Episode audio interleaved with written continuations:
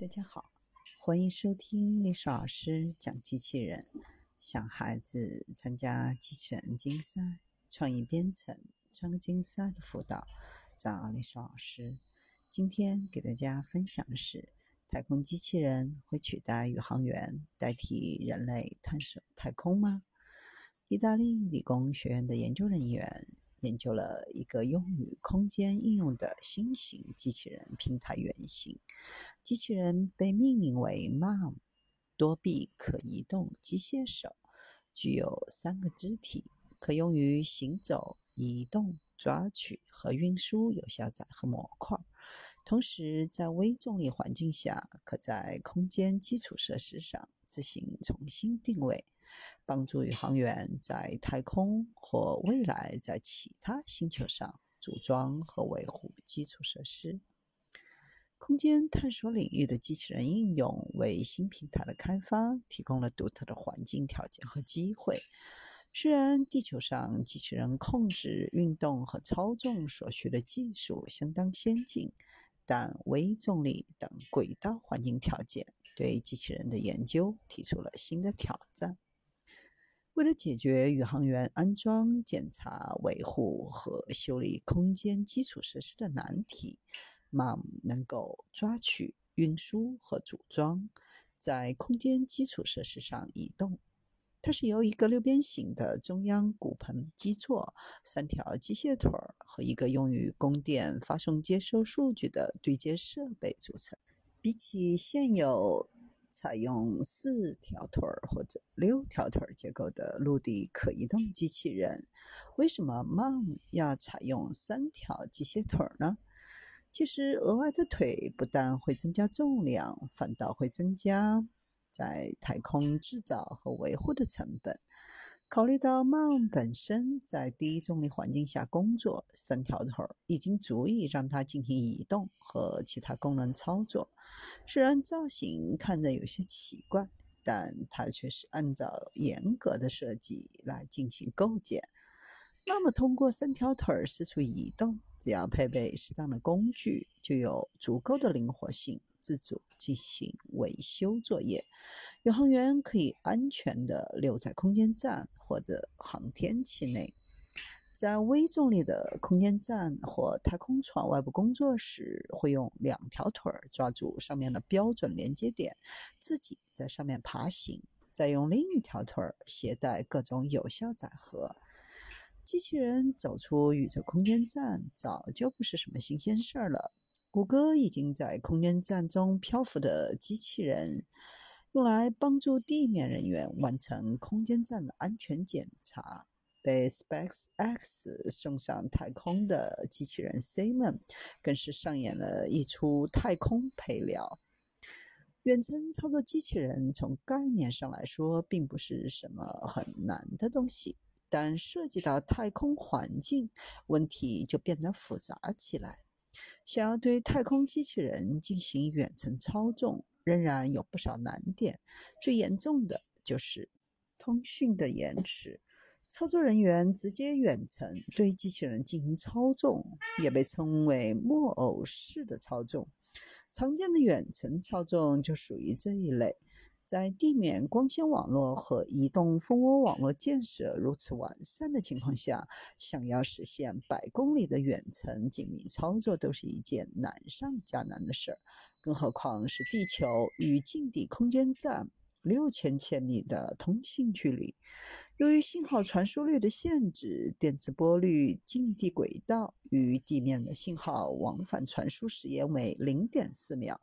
近月轨道时延达到三秒，再加上其他因素的影响，比如计算机的处理时间、通讯初始化，整个系统的时延约六到十五秒。当通讯延迟大于四分之一秒时，操作员就能明显感觉到延迟的存在，操作性能会显著降低。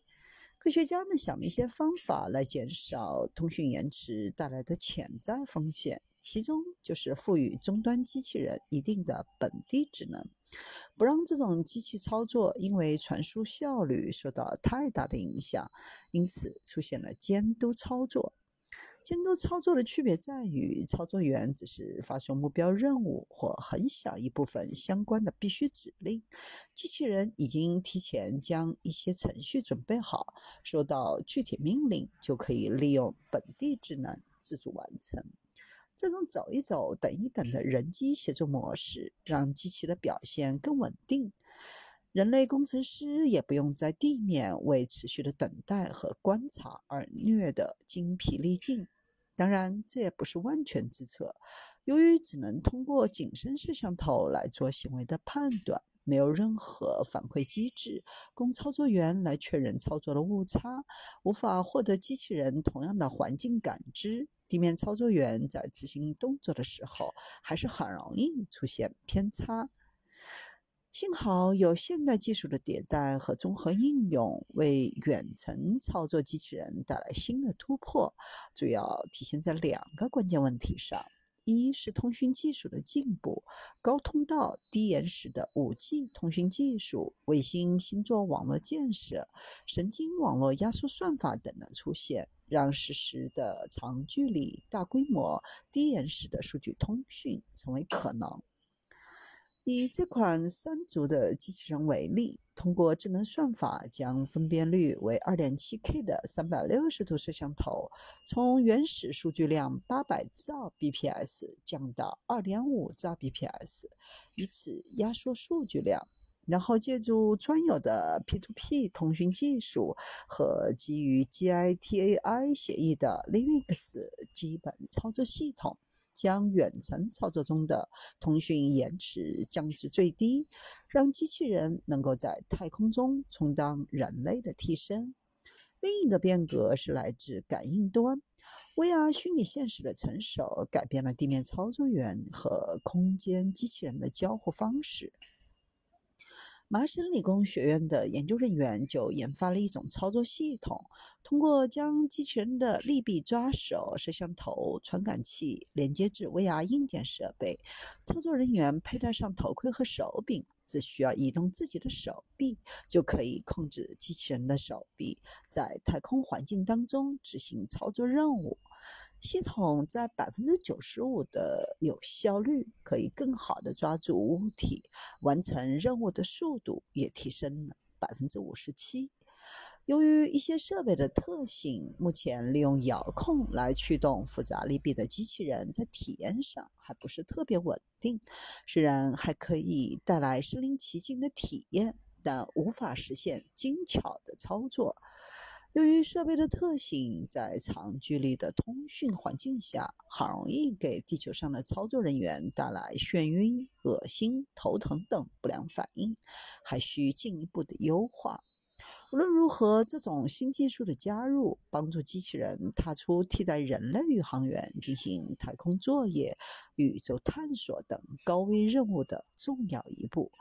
如果把脑洞再打开一点，未来人类真的如科幻故事当中那样前往外太空寻求新家园，面对陌生的星球环境，派机器人探路显然是更明智的选择。空间站如果能够远程指挥机器人完成设备的检修、勘测、样本采集等工作，人类文明的安全系数可能会更高一点。从现实角度看，这种远程操作机器人在商业上的潜力也不可小觑。据机器人把太空工作的成本降低到使用真正宇航员成本的百分之十，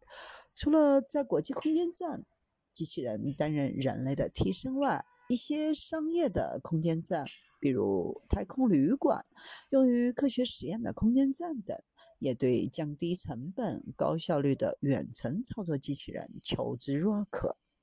本质上来说，远程操作机器人是一种折中主义的产物，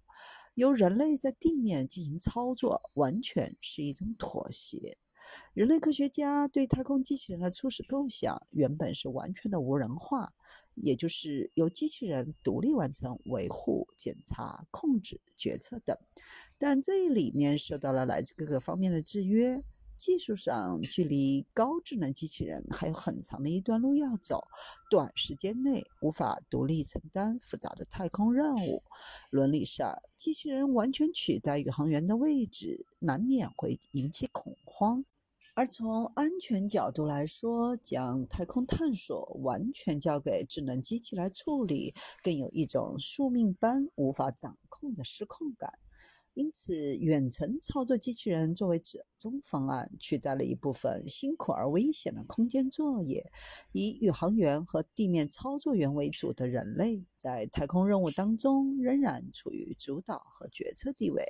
与此同时，又是前机器人技术在太空领域中务实的体现。远程操作机器人虽然是体现木偶。却被赋予了一定的自我判断决策智能，人类有了更为有力的帮手，机器人不再是太空宠物。